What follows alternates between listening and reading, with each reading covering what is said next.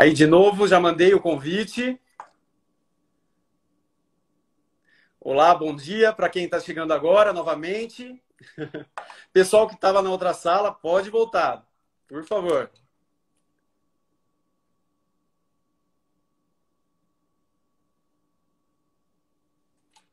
Vamos lá, doutor. Doutor, já mandei o convite para você. Bom dia, Luiz. Bom dia. Bom dia a todas e todos. Prazer imenso. Hoje a nossa live vai ser com o Dr. Ray, este brasileiro que leva o nome do Brasil aí para os quatro cantos do mundo, como eu disse, né?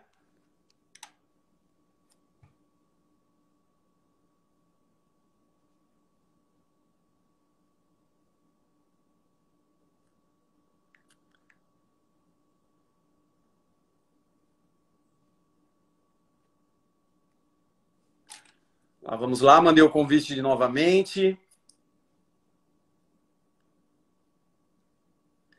Doutor, é só aceitar o convite.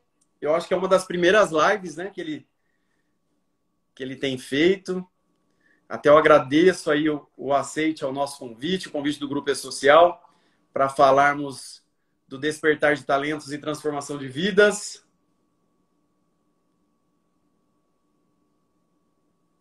Lúcia de Mairiporã, um beijo.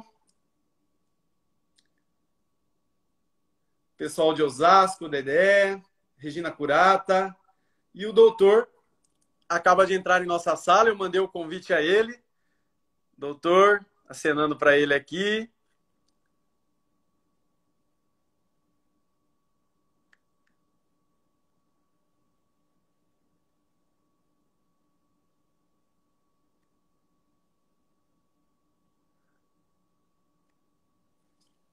Eu acho que vai ser mais fácil, doutor.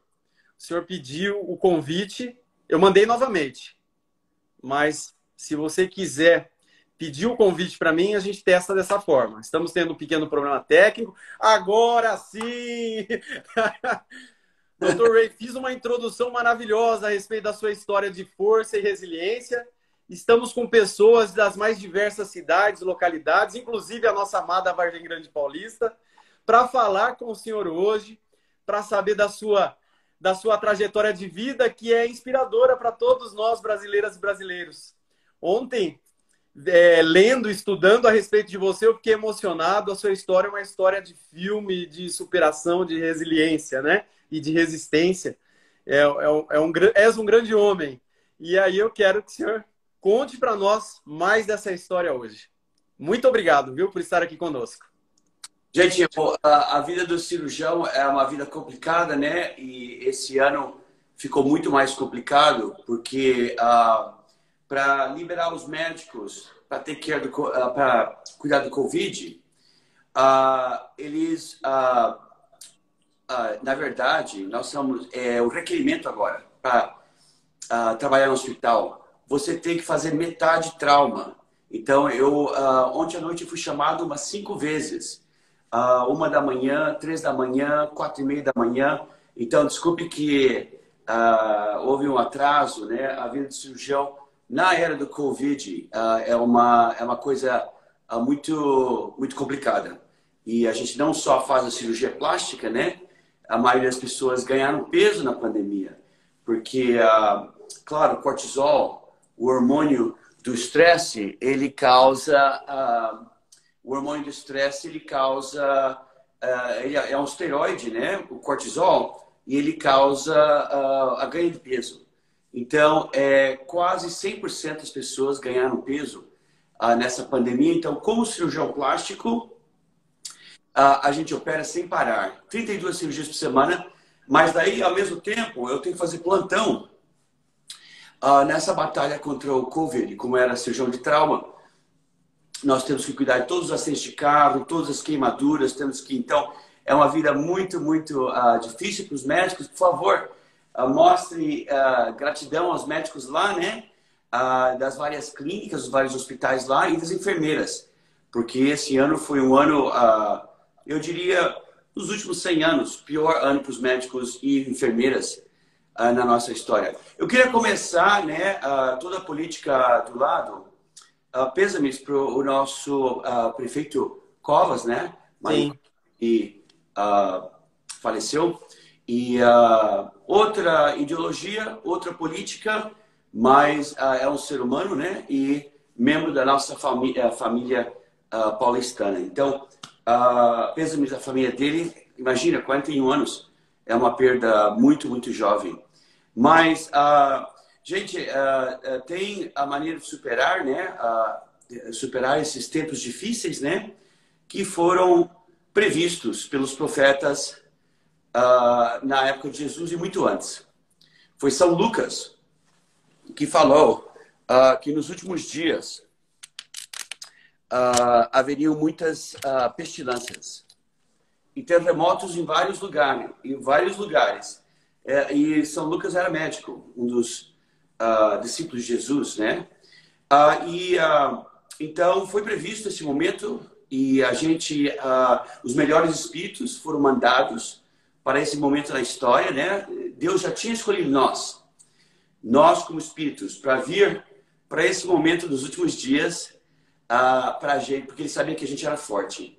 Então, a cabeça erguida, gente, direita postura e vamos no, uh, o que eu descobri sobre a vida, gente, aos 60, é que uh, todos nós passamos por momentos difíceis, todos, não tem, não tem exceção. Eisenhower, por exemplo, colocou uma flecha no olho do irmão dele, o presidente americano que ganha a guerra contra os nazistas. E eh, não tem exceção. Todo mundo na história uh, passou por momentos assim. Não tem exceção. Todos nós recebemos o mesmo exame, só que na ordem diferente. Uh, todos nós tivemos amados que morreram, todos nós tivemos uh, desapontamentos na nossa profissão. Uh, isso acontece para todo mundo. Então, é a maneira que você carrega a sua cruz. Então, eu acho que, nos, eu acho que no julgamento final é a elegância cuja qual você carregou a sua cruz. Eu estava gravando nosso novo programa lá na Terra Santa. E uh, eu estava subindo a Vila Dolorosa, né, onde Jesus carregou a cruz. Eu vi uma plaquinha bem velhinha, a plaquinha do lado. E a plaquinha de, dizia: Aqui, Jesus deixou a cruz cair. Não, pensa bem, meus queridos.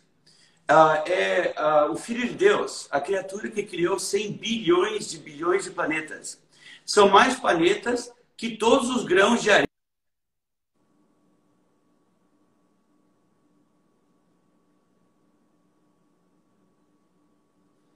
Probleminha na conexão. Voltou. Lembrando que nos Estados Unidos são 7 e 14 da manhã, né? E como ele disse, né? Veio de um plantão e está na... cansado e está aqui conosco, né? Dando essa, essa palavra aí de otimismo e de força para todos nós, não é? Doutor, acho que é é a sua conexão, hein? Ou é a minha aqui? Caiu, gente. Caiu. Eu vou mandar o convite novamente, então. E aí a gente dá sequência na nossa conversa, tá bom?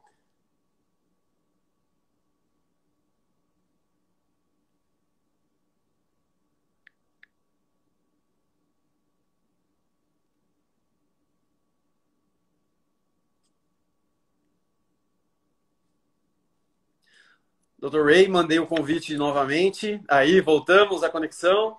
Eu estou do lado, aqui na minha casa, do lado da maquininha do Wi-Fi, né? Do lado. E uh, uh, tentou cair algumas vezes. Uh, então, eu, eu peço, deixa eu ligar a luz um pouquinho mais. É um pouquinho melhor, gente. Lembrando, gente, que eu operei a noite inteira de plantão, então desculpe que eu comentei, eu comentei, né? Plantão, cirurgias e são 7 horas e 15 aí, né? 7 horas da manhã, não é, doutor? Eu vou. e, a, né? e, até nós somos muito gratos à sua disponibilidade de estar aqui com a gente. Não, eu eu amo o Brasil, amo Vargem Grande Paulista, foi, foi lá que tudo começou para mim, né? Uh, e o Brasil está uh, sofrendo muito, né? A gente não pode uh, virar nossas costas, nossa pátria. E como eu estava falando, gente, então, uh, quando eu, eu, tenho um novo programa, né, que vai esse ano para o Discovery aqui nos Estados Unidos. Legal. E no Brasil, eu acho que a minha querida Dani vai aceitar o programa de novo, talvez esteja na, uh, na Rede TV, né? A gente termina de gravar em. Nós temos três episódios para gravar ainda, mas a uh, vai para primavera o ano que vem. Ah, não primavera, o verão o ano que vem. Então, sim, gente, sim. Entendo, é, a gente estava gravando na Terra Santa. E, e, porque eu noto né, que todos nós, nessa terrível pandemia, temos dias que a gente está bem ruim, bem ruim mesmo. E tem dias que a gente não carrega a cruz elegantemente. Então, eu só queria lembrar vocês que a gente estava gravando na Vila Dolorosa, aquela estradinha né, bem antiga, lá em Jerusalém, aonde Jesus, coitadinho, carregou a cruz até Galgata. Eu não sabia, gente, a Bíblia não dá, uh, você não, não sente pela maneira que a Bíblia é escrita, mas a Vila Dolorosa é uma caminhada para cima. Então ele carregou uma, uma cruz de pelo menos 50 quilos, pelo menos depois de não dormir a noite inteira, de não beber nada a noite inteira, e ser surrado a noite inteira e perder sangue. Ele carrega a cruz para cima, a Vila Dolorosa é para cima. E milhares de escadas para cima. E eu olhei e vi uma plaquinha. Claro, óbvio foi deixada lá a plaquinha na era barroca. Mas eu vi que estava bem assim, escondidinha a plaquinha. A plaquinha diz: Aqui, Jesus deixou a cruz cair. Note, meus queridos amigos, que nessa pandemia, uh, nessa economia, né, uh, todo mundo desempregado, desesperado, que tem dias que você não vai estar bem. E eu queria falar um pouquinho sobre aqueles dias, gente. E, e você, uh, você nota que Jesus deixa a cruz cair. Vamos, vamos voltar um passo para trás. Jesus, o Filho de Deus, né? Nós sabemos que Deus ficou de olho, mas foi Jesus que criou o universo. Deus, o Pai, Elohim, ficou de olho no Filho, Jesus Cristo. E foi Jesus que, na verdade, criou o universo. E, e uh, você vê que a criatura que criou 100 bilhões e bilhões de planetas teriam mais planetas e todos os grãos em todos os. Essa criatura deixou a cruz cair não uma vez, três vezes. Então, o que eu estou dizendo, gente, nessa difícil, é, nesse difícil momento da história do Brasil, né, acabamos de terminar a pior recessão na história do Brasil, dois anos atrás. Agora estamos na pior crise uh, de saúde na história do Brasil. Sim. Uh, então, uh, como eu falei, tem dias que você tira, vai ter momentos ruins. O, o, importante é nunca desistir, é continuar, continuar, continuar, porque quando você estiver perante Deus, no seu julgamento, não, eu, eu não desisti, eu mantive a fé, como São Paulo falou. Eu segui o meu destino prescrito por Deus, né? E eu nunca desisti. Então, ah, muito, muito importante a gente, ah, ah, cada dia, levantar cedo, né? Vencedor, metade de todos os bilionários levantam às quatro e meia ou mais cedo. Então, levantar às quatro e meia, né? Como diz na Bíblia, faz cama cedo, levantar cedo. E fazer sua cama, sempre faça sua cama Existem algumas regras uh, no mundo do sucesso que não fazem sentido. Por que fazer sua cama todas as manhãs é tão poderoso e é parte de quase todos os vencedores? Por exemplo, gratitude, gratidão, desculpe. Gratidão. É, uh, se você quer dar, uh, se você quer uh, ir um pouquinho em frente na vida, né? e talvez você não tem os estudos, você não tem isso, não tem aquilo. Sabia que gratidão ajuda você a pular de nível a nível? Então, tem algumas regras Sim. Na natureza que não fazem sentido. Por que fazer a cama uh, ajuda a pessoa no sucesso? Sei lá. Mas eles levantam de manhã cedo, quatro e meia. Uh, e eles fazem a cama, primeira coisa. Uh, e sempre coloca o seu sapato, né? Como um grande vencedor aqui nos Estados Unidos diz, sempre coloca o seu sapato bem embaixo da cama. Porque daí você levanta, você começa o dia de joelhos. Então, uh, nesse momento, uh, vamos, vamos olhar para trás em 10 anos e poder dizer: nossa, aquele lá foi o meu, o meu momento mais elegante. Foi naquele momento que eu realmente. Uh, uh, eu fiz meu melhor trabalho. Então, com certeza. Doutor, e, e você fala muito em gratidão, né? Sim. E eu vejo, é admirável a gratidão que você tem pela igreja, né, dos Mormons. Sim. E até tem uma das entrevistas que você fala de forma emocionada, você fala, e que bom que eles bateram na minha porta quando eu tinha 12 anos. E essa gratidão é algo que se perpetua. Inclusive, hoje nós teremos que parar às 11h50 pontualmente, porque o Dr. Ray tem uma, tem uma reunião, inclusive, com seus irmãos, né? E, e assim, é, essa gratidão é algo que, que inspira realmente. Então, é, eu acho que esse momento é um momento de nós nós sermos gratos à nossa trajetória, não esperar que as coisas aconteçam para a gente ser grato, é ser grato no decorrer deste caminho. O senhor acredita nisso? Gente, olha, tem um grande, uh, outro grande vencedor nos Estados Unidos, né, chamado uh, David Goggin. Ele fala, olha, passamos séculos tentando fugir da dor, mas a vitória está na dor. Uh, pensa bem, tudo, eu olho no meu exemplo, né? Minha mãe era faxineira, eu comecei lá naquela favelinha do Perequê, lá na Ilha Bela, litoral norte de São Paulo, né? Porque eu tinha asma, tinha que viver, viver lá. Ainda tenho asma. E uh, uh, super importante, uh, tudo que aconteceu na minha vida veio da dor. Né? Eu carregava uma pistola aos 12, fui para cadeia duas vezes. eu nossa, tudo que aconteceu na minha vida uh, foi. Olha, eu vou resumir assim: quando Deus me chamar para casa, eu vou olhar para trás e eu vou agradecer a dor, porque foi o meu amigo mais consistente. Ah, quando meu show está no pico, né? Quando um dos meus shows está no pico, nossa, todo mundo me ama. Presidentes de várias nações me telefonam, me convidam para a casa branca deles. Nossa, Todo lugar que eu vou, tem 10 fotógrafos em cada direção. O show termina, tem aninhos.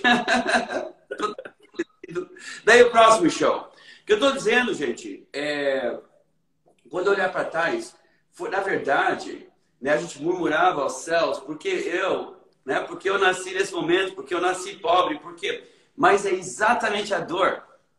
Em toda a história da humanidade, uh, que foi o seu melhor amigo? Eu olho para trás, uh, é, eu diria que é o pouco de bom que eu fiz na vida veio da intensa dor, intensa dor. E, uh, e você, como eu falei, olhará para trás e agradecerá a dor. Ela será parte do seu paraíso. Quando você chegar no paraíso, é aqueles momentos em tremenda dor, tremenda dor, uh, a parte da sua glória. Então, Gogan, esse famoso, uh, ele era um soldado, né? Ele é um soldado uh, nas, elites americanas de luta. E era um cara que estava pesando 315 libras, né? Uh, ah, 150 quilos, fazia nada o dia inteiro. Uh, um dia vi um programa dos uh, Navy SEALs, que é aquela polícia, aquela, aqueles soldados elites americanos, decidiu concorrer é, é, conseguiu entrar, foi um grande soldado no Afeganistão. E ele fala: não, gente, a, a chave do meu sucesso é que eu, toda a minha vida, eu corri na direção da dor. Eu acho que eu diria a mesma coisa. Eu escolhi a profissão mais difícil. Eu escolhi concorrer campanhas no Brasil como direita, num país que passou 100 anos na esquerda. Ah, e temos os efeitos catastróficos da esquerda no Brasil. É um país perdido na periferia do terceiro mundo. Ah, e uh, cheio de 30% do Brasil passa fome. Como é possível? O país é metade da América do mais que metade da América do Sul, as terras mais férteis do mundo.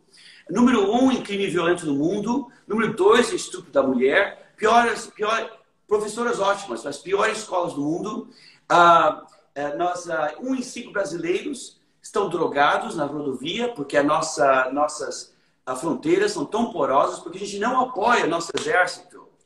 Uh, nós temos aviões de 1970. então, gente, em todos os índices, o Brasil está mal.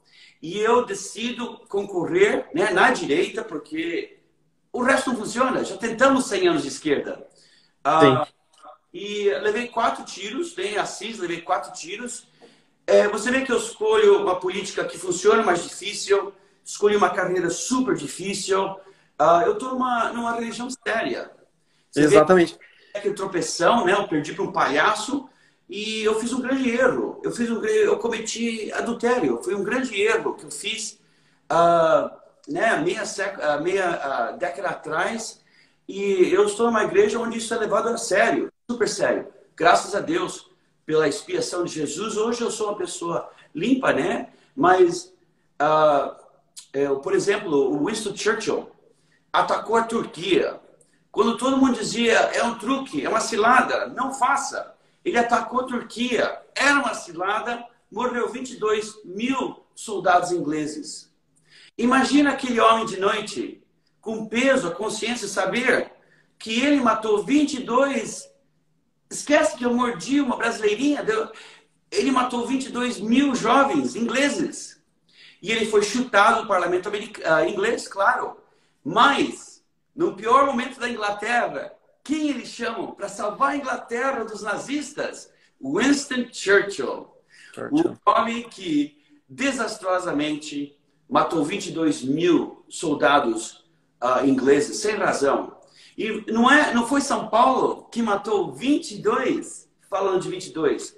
O São, São Paulo, nossos, nossos favoritos santos, apóstolo Jesus, não foi ele que matou 22 pessoas, incluindo São Estevão?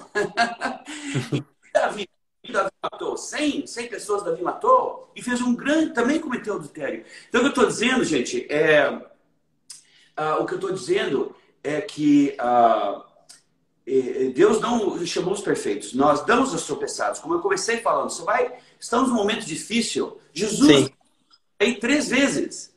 E exatamente pela expiação de Jesus que os mormons me ensinaram. Ah, ah, eu, eu, eu, espero que eu fiquei um homem muito mais patriota, um homem muito melhor pai, um homem, ah, ah um, um discípulo de Jesus, de Deus, né? E, e como eu falei, foi a dor, foi a dor que eu espero tenha modelado uh, um homem melhor do que a situação social que, eu, que eu vim. Então, é a dor, uh, mas de vez em quando você vai deixar a cruz cair, não tem problema. Gratidão. É o homem que podia ter batido na parede na porta da direita ou na porta da esquerda. Sim. Olha, eu, eu telefonei para os meninos, que eram meus coleguinhas, os marginais lá na Lapa, eu telefonei para eles anos depois. Na minha geração, gente, vocês nem lembram. Nos 60, a gente tinha uma coisa chamada Esquadrão da Morte. Aqueles meninos que roubavam as lojas, como eu, o Esquadrão da Morte colocava contra o paredão e fuzilava, sem nenhuma pergunta. É bem complicado, né? É, o nosso e, é, e, e é importante destacar, né, doutor? E roubava muitas vezes, não era para. Ah, é, é, é, porque é interessante, é uma situação de risco, não, era por necessidade, que até alimentos o senhor chegou a, a roubar, porque faltava em casa, né? Brinquedos mesmo, não tinha condições de, de ter, né? É, roubar é roubar, não tem desculpa. A gente, muitos pecados a gente pode, é, a, a gente pode inventar desculpas, mas não, eu roubar é errado. Tem sim, sim. Roubava, né, para comer, mas enfim, uh, eu apoio muito a polícia, né? Até o nosso incrível prefeito Josué Ramos, nunca vi igual, gente. Vivi na Alemanha nove anos. Nossa, o nosso prefeito idiota aqui em Los Angeles é terrível. Uh, vivi muitos anos na Alemanha, nunca vi um prefeito como Josué Ramos. E olha quem escolhe quando o Brasil é o número um no mundo. Um no mundo. De 30 cidades mais violentas do mundo, 15 se encontram Brasil, gente. Como é possível? O país que é o coração, o espírito, o coração espiritual do mundo. Brasil é número um em crimes violentos e Brasil, das 30 mais violentas cidades do mundo, 15 são brasileiras e Brasil é número 2 em estupro no mundo. Então, que bom que nosso querido Josué escolheu um capitão, Alejandro, pra, uh, e nossa cidade tem muito menos crime. Você faz, você olha a estatística em volta de nós, você vai ver que Vargem Grande tem um nível de crime muito mais baixo que as cidades em volta. E o nosso capitão, nossa, foi muito inovador no combate contra o crime. Eu não vou entrar em, em detalhes, porque eu vou ficar aqui três horas, mas... Sim, sim. Ele uh, uh, foi homenageado por ideias muito inovadoras, né?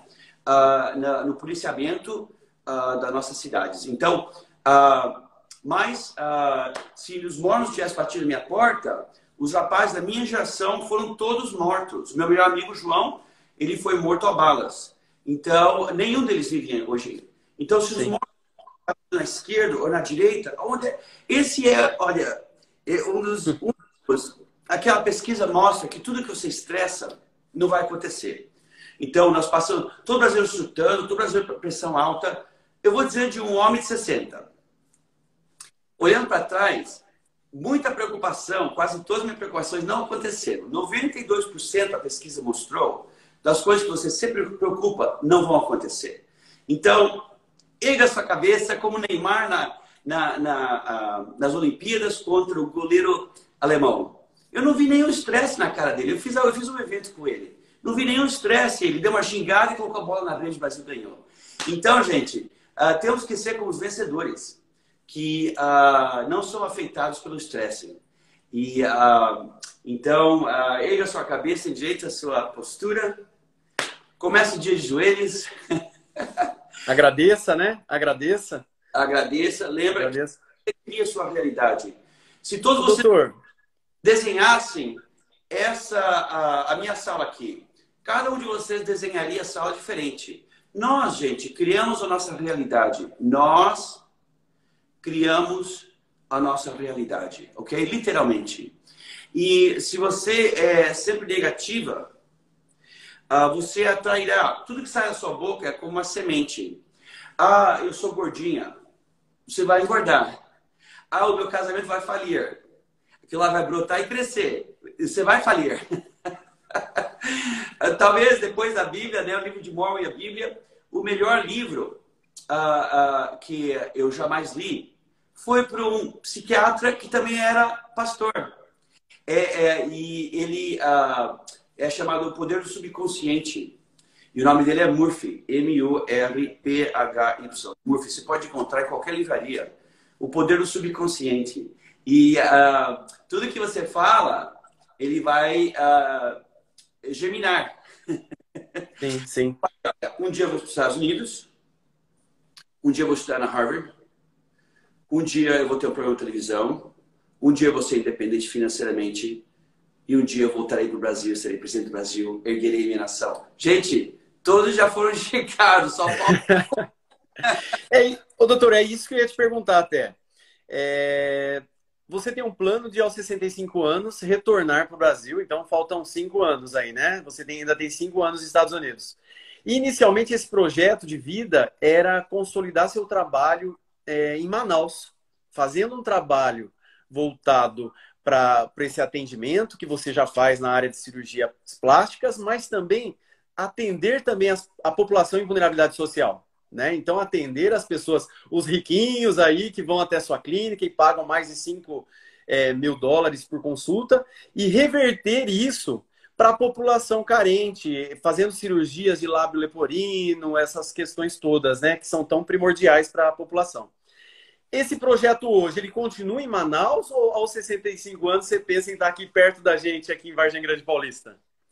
Olha, uh, nós brasileiros, né, a gente uh, somos muito mais saudáveis que o resto do mundo. Provavelmente eu vou viver tanto como minha mãe, né, e meu pai, que viveram até seus 90 e uh, e eu sou uma pessoa muito saudável, né? E a comida brasileira é muito mais saudável que o resto do mundo. E uh, então uh, eu acho que eu tenho alguns, algumas décadas em frente de mim, né? E claro, o mundo, eh, o mundo muda um pouquinho, né? Em maneiras que não são previstas. A gente adapta um pouquinho o plano. Por exemplo, uh, o nosso presidente foi eleito. eu apoio a política dele, né? Porque eu só traria uma direita um pouquinho mais americana, né, que é uma direita um pouquinho mais inclusiva. A gente não precisa perseguir os gayzinhos. Eu, você nota que Jesus falou com a samaritana no poço, lá em Israel. E naquela época, samaritano era considerado uh, né, um lixo. Não sei porque a gente não, não viveu, a gente não viveu naquela, naquela era, mas naquela época os samaritanos eram considerados pessoas com quais você não falava com ela. E você vê Jesus, você vê aquela cena onde Jesus está sentado no posto, basicamente falando com uma prostituta que teve sete maridos, né? Maridos. Ah, e você vê que Jesus não julga ela em nenhum ponto. Inclusive, olha quem Jesus acaba escolhendo. Você vê que Nicodimos vinha rico, bonitão, culto. Jesus usou, usou o jazigo dele, mas nunca usou ele como um discípulo. Olha quem Jesus escolheu. Uh, Tomé, que não acreditava em nada. Maria, não preciso nem explicar a profissão da Maria. uh, Pedro, que era um briguento. Uh, e as pessoas que aprenderam humildade com o pecado. Né? Eu era um pouquinho arrogante quando me formei da Harvard. mas foi meu grande erro que eu cometi é, meia década atrás, né? como eu já expliquei, que finalmente eu aprendi uh, realmente a humildade. Então, uh, uh, o Brasil mudou um pouquinho, né? Então, o nosso presidente, ele tem, voltando ao que está dizendo, eu traria uma direita mais inclusiva. A gente não, né? É, o que ele, ele deu uma chacoalhada necessária, na minha opinião. Eu sei que tem pessoas assistindo nós com opiniões diferentes, mas minha opinião, o nosso presidente atual deu uma chacoalhada no Brasil necessária Estamos indo na direção correta. Se eu tivesse a oportunidade de ser presidente do Brasil mais tarde, eu traria uma direita ainda mais inclusiva. Não vamos separar esse grupo contra esse grupo, esse grupo contra esse grupo. Chega de brigar com a mídia. Eu fui criado pela mídia. Vamos ter uma presidência amigável à mídia, né? Porque a mídia é os olhos e orelhas do, do Brasil e não sempre essa batalha. Então, ele fez um ótimo trabalho, está na direção certa. Então, não faria ser, é, muito sentido eu concorrer, estou cogitando, mas uh, né, 50% a 50%, porque ele vai provavelmente ganhar mais um mandato e está na direção certa. Eu faria um pouquinho diferente, né? Como falei, eu traria uma direita mais inclusiva, uma direita um pouquinho mais amigável, né? Mas a chacoalhada dele foi necessário, ele fez um ótimo trabalho. É, sem fazer acepção de pessoas, né, doutor? Sem fazer acepção de pessoas, incluir, porque todos, né, é, são as diferenças que agregam, né, valor e avançam, fazem com que a gente avance, né, doutor? Como ele já está na direção certa, talvez não faça sentido eu, uh, né, uh, competir para presidente nesse próximo ciclo agora, porque a gente já está na direção correta, entendeu? Sim. Em muitos índices, o Brasil está, está muito melhor do que antes. Olha a corrupção, hoje está muito melhor.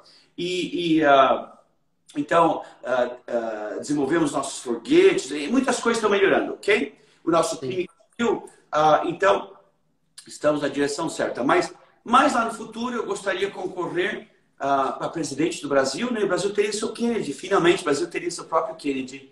E, e o Brasil, como presidente né, que fala inglês melhor que o americano, mais culto que o americano, eu acho que a nossa aceitação lá fora seria até melhor, entendeu?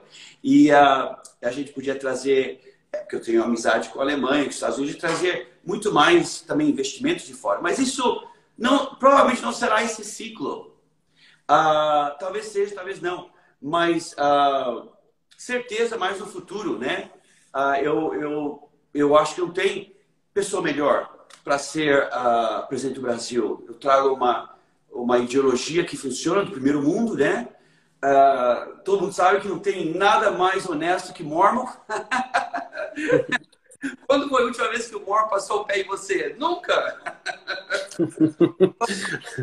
Para todos os outros grupos uh, que eu estou dizendo, e um, um, uma pessoa que obcecada pelo Brasil, né? Eu tenho outros irmãos, eles nunca mais falam do Brasil, casaram com gringos, esqueceram o português, enfim, eu saí do Brasil 45 anos atrás.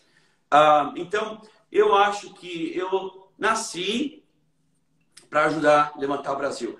Então, ah, quando eu era pequenininho, cheguei nos Estados Unidos, aos 12, um pastor, o pastor na igreja mormon, o mais velhinho, ah, ele é chamado patriarca. Claro, faz sentido.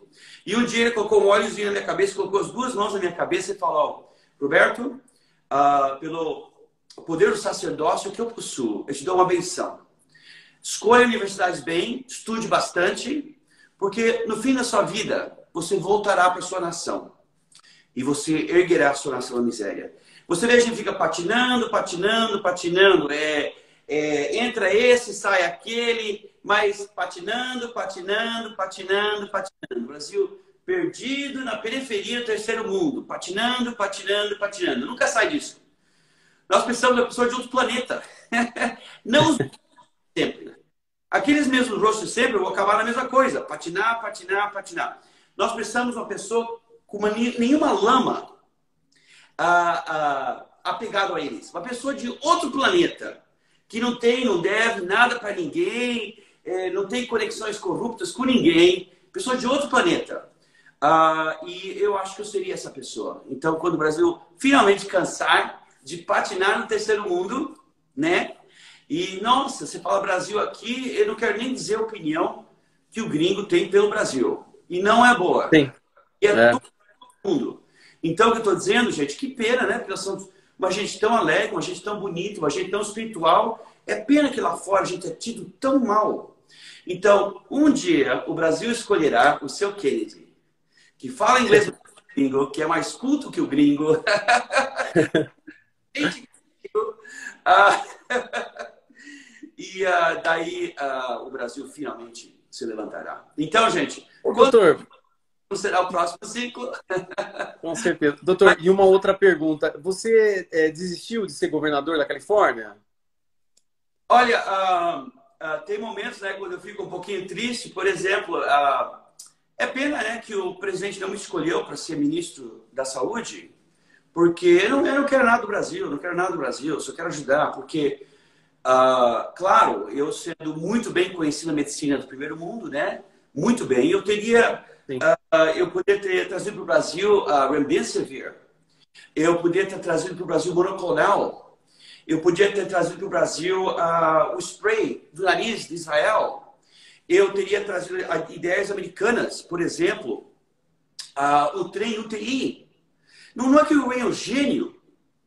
Quando uma cidade está vermelha, tem o trem UTI que vai para a cidade vermelha, enquanto outra cidade está amarela. Agora já passou, a crise já quase passou. Mas o que eu estou dizendo, eu teria em, em, abril do ano passado, eu teria uh, trazido tudo isso para o Brasil. E de vez em quando eu fico um pouquinho triste de noite. Quantas vidas nós teríamos salvado se uh, né, o Ray fosse cogitado como ministro da Saúde? E uh, não sei, mas eu acho que, olha, por exemplo, os navios UTI. Não é que eu sou gênio, eu só observei o gringo e eu vi que o gringo fez isso. Por exemplo, se o problema é UTIs, né, o gringo, em todas as cidades litorâneas, o gringo tinha dois navios enormes. Hospital, UTI. Ele ia para uma cidade de faixa vermelha, para outra cidade de faixa vermelha, é que você viu que não é todo mundo faixa vermelha ao mesmo tempo. Uh, e esses três, então, o problema, né, que nós, o grande problema que nós tivemos Claro, falta de medicamento, né? Mas eu tenho amizade com todas as companhias americanas. Ah, é, o, o, que me entristeceu é que essa ideia de navios UTI para cidades litorâneas e para cidades mais para dentro, os trens UTI. Então, essas ideias que parecem básicas agora, uh, eu queria ter trazido para o Brasil em abril do ano passado. Então, gente, uh, eu não quero nada do Brasil. Navios também, né, doutor? Isso Você chegou foi... a falar também de navios, trens e navios, né? É, isso foi dito na minha. Uh, e eu fiquei um pouquinho triste que não foi nem cogitado para ministros. Porque eu fiz um programa bobo. Todos esses caras têm, uma, têm, um, têm alguma coisa no armário deles. Todos. No guarda esqueleto lá dentro. Todos. Isso mesmo. Bobo? E daí? tá, eu era, o Ray de verdade é um cara sério. Eu só estava atuando.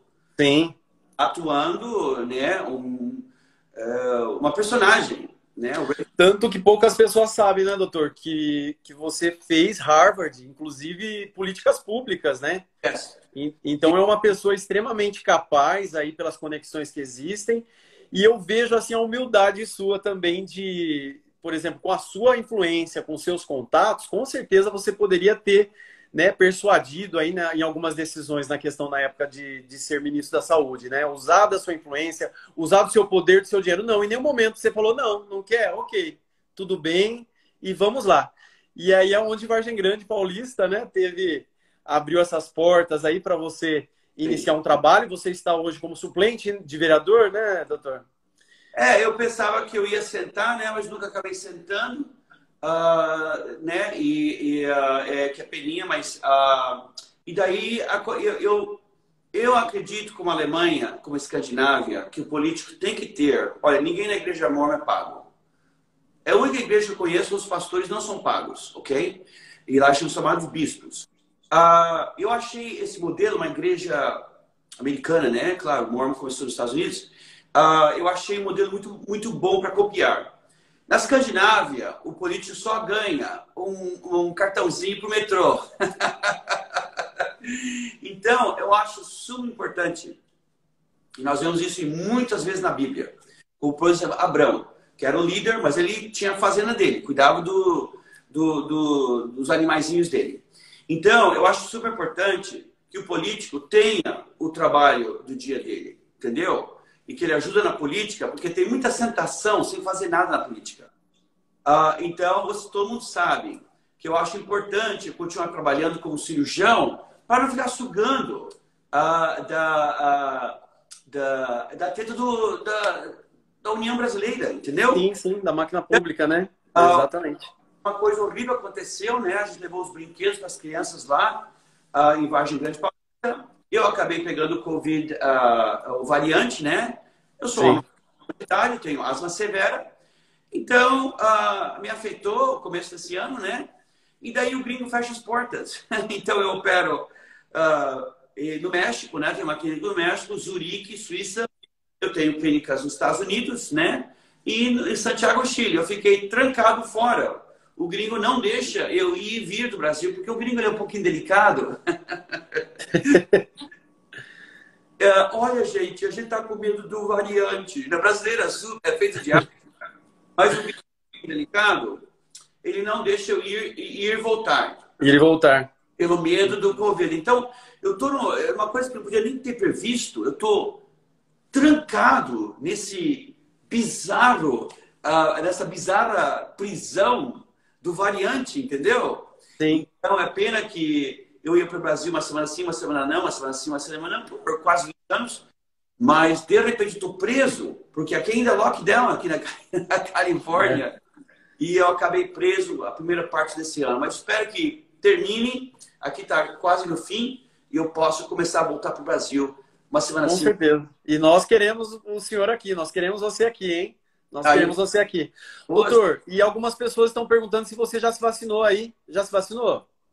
Gente, uh, uh, olha, não, eu, eu, falei, não, não vamos entrar muito na política pesada. Uh, é, você falou. Variante, não só Covid, eu tive variante, que é, é perigosíssimo. Uh, Existem vários uh, papéis científicos que sugerem que, uh, tendo tido uh, o Covid de uma maneira séria, né? Tem momentos que eu estava para pegar o telefone e chamar a ambulância, que seria o fim. Uh, eu acabaria um respirador e fim de história.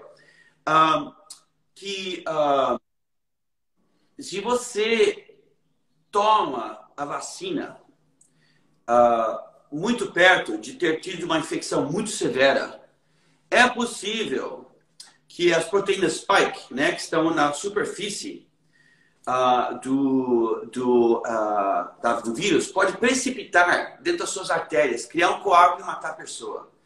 Então, como cirurgião, como cientista, eu acho que não, não faz sentido para mim tomar a vacina. Já, eu já, claro, já, sou, já estou imuno ao vírus.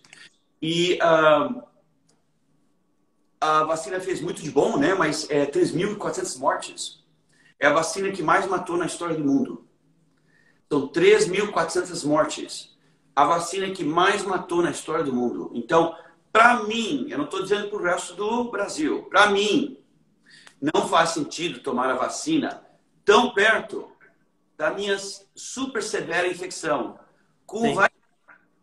porque pode precipitar uh, o e a moça da minha equipe tomou a vacina, né? Ela também tinha o Covid e ela ficou, nossa, quase morreu. Então, o que eu estou dizendo é que, uh, para mim, não faz sentido tomar vacina. porque eu já tive a infecção feroz uh, e pode criar esse problema uh, de precipita precipitação. Talvez no ano que vem, mas esse ano eu não vou fazer. Sim. É isso, é. É uma opinião, né? E é um, uma opinião pautada em conhecimentos é, científicos. E eu gostaria até de mais uma dica sua a respeito daquela caminhada que você falou, que no período que você estava com Covid, você caminhou porque o, o caminhar produz um hormônio que vai direto no músculo, né? Gerado no músculo, que dá uma, um fortalecimento, uma resistência, né? Quando a pessoa está tá com o vírus. Olha Conta pra gente, explica para nós, doutor rapidinho que, que a gente já está encerrando aqui, porque você tem compromisso também. o, uh, uh, o, eu não quero uh, dizer nada, né? É, que, olha, estamos na fase de investigação desse vírus. Nós, nós não Sim. sabemos a verdade, ok? Mas eu lembro dos meus estudos da medicina, né?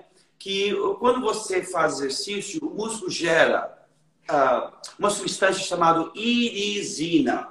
Irisina, isso mesmo a irisina é muito potente em bloquear a entrada de vírus ah, nas suas células. Pensa bem, quando você estava indo para a academia sempre, indo para a cama cedo, comendo as coisas, as coisas naturais, pensa bem, você nunca ficou doente naquele momento. Você só ficou doente quando você estava acima do peso, estava estressado, indo para a cama às duas da manhã, ah, triste. Então, a irisina, na verdade, funciona.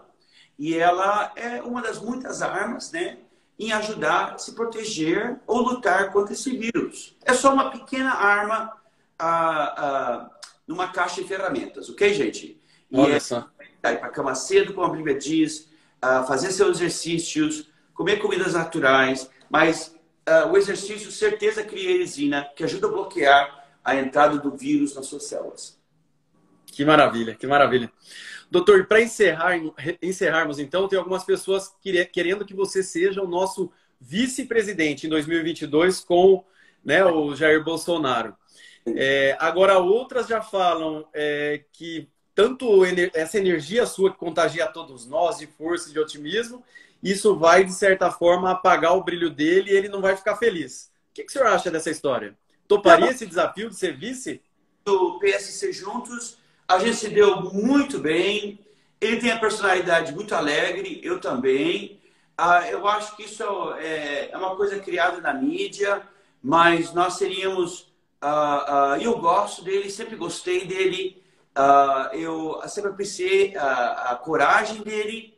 Ah, não, não, ele ah, no, no, mundo da direita ele é considerado um herói.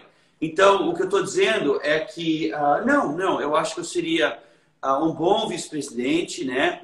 Que apoiaria muito ele. E nós temos personalidade igual. Uh, mas, sem dúvidas, ele é, ele é um astro, né? Ele, uh, ele tem aquela elegância do militar, né? Que eu apoio muito os nossos militares. Ele tem aquela elegância. Uh, não, eu apoiaria muito. E eu conseguiria trazer mais o primeiro mundo para investir no Brasil. Então, eu acho que seria uma combinação muito boa, muito, muito boa. E traria todo o voto feminino, né, porque as mulheres me apoiam, uh, e, uh, e teria ideias muito boas para a nossa saúde, nosso, uh, o nosso sistema de saúde, né, muitas melhoras. Eu acho que faz muito sentido, muito sentido. E o Brasil sempre me apoiou, o Brasil, graças a Deus, não sei, gosta de mim. Eu recebo... Que maravilha. Realmente, é pelo seu jeito, pela sua... Você é um intelectual, e ao mesmo tempo uma pessoa próxima a todos nós. Então, é, fica aqui o nosso apoio a você aí, torcida, para que você repense nessa possibilidade aí, viu? Né? A, a, de não desistir da política, de não desistir de, dessa contribuição para nós brasileiros. Doutor, rapidamente, então, para finalizarmos, como foi a experiência de ter sido colega em Harvard de Barack Obama? Como foi isso? Você tinha uma boa relação ou não? Eu estava na, na escola de governo, né? Ele estava na escola de leis e a gente fazia muitos eventos juntos. Eu, eu, só lembro dele assim meio caladinho, um cara que pensava bastante, né? Talvez ele mudou um pouquinho, mas uh, daquele, eu, eu, me formei em 90, ele se formou em 91.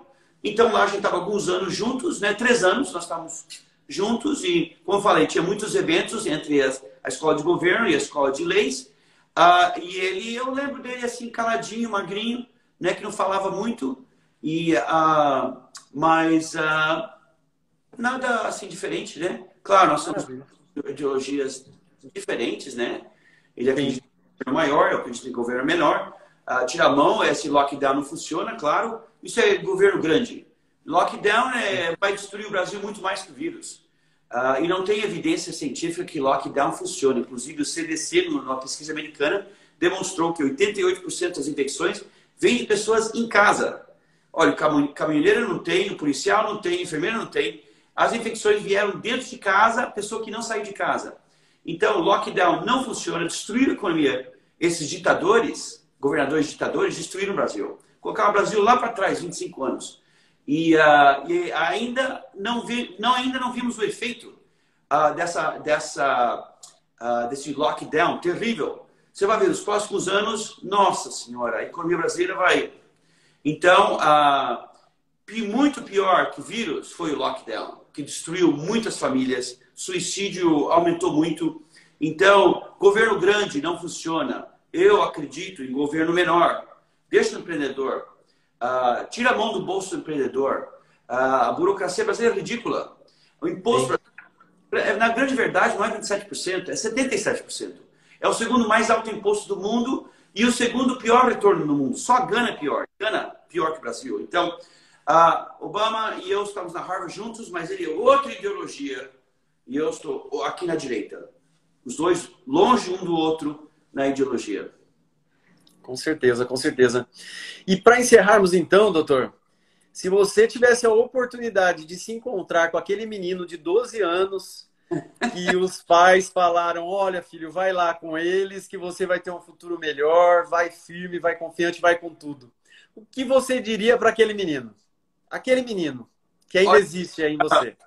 Muitas minhas lágrimas eu mesmo causei, né? Muitas minhas lágrimas eu mesmo causei. Uh, e eu uh, diria para o rapaz: olha, uh, religião parece um pouco, uma coisa um pouquinho quadrada, mas siga Deus, uh, sirva uma missão, casa com uma moça que não tem vergonha de Deus, que não tem vergonha da Bíblia, e fique mais achegado aos ensinos de Deus. Muitas das lágrimas que eu chorei, imagina, eu, eu, eu, eu fotos peladas.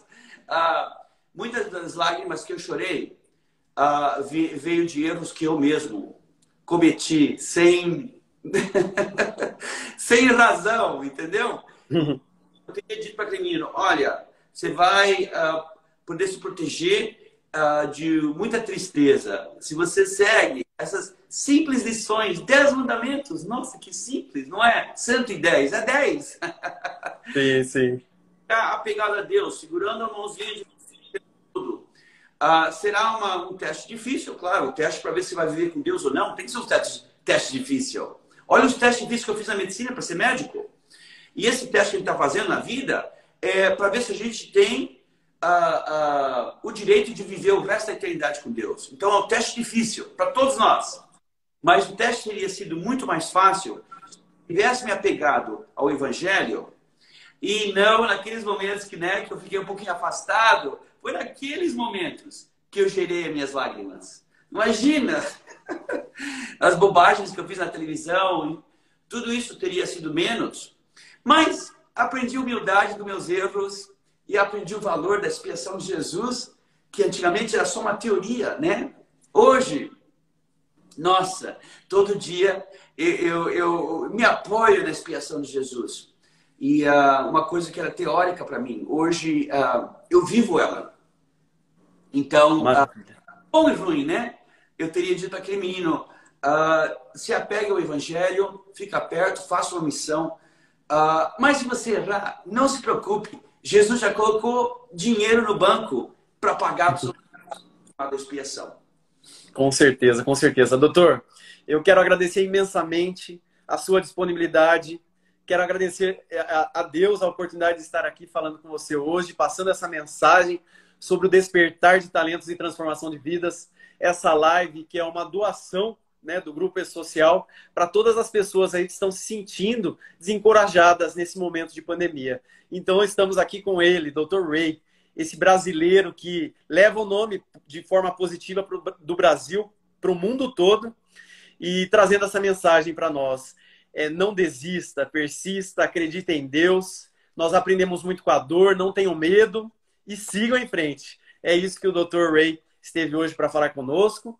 E eu quero agradecer também aos nossos amigos em comum que fizeram essa conexão, ao Josué Ramos, a Sueli Ramos, que tão bem cuidam de Vargem Grande Paulista e tão bem cuidam das, das famílias de Vargem Grande Paulista.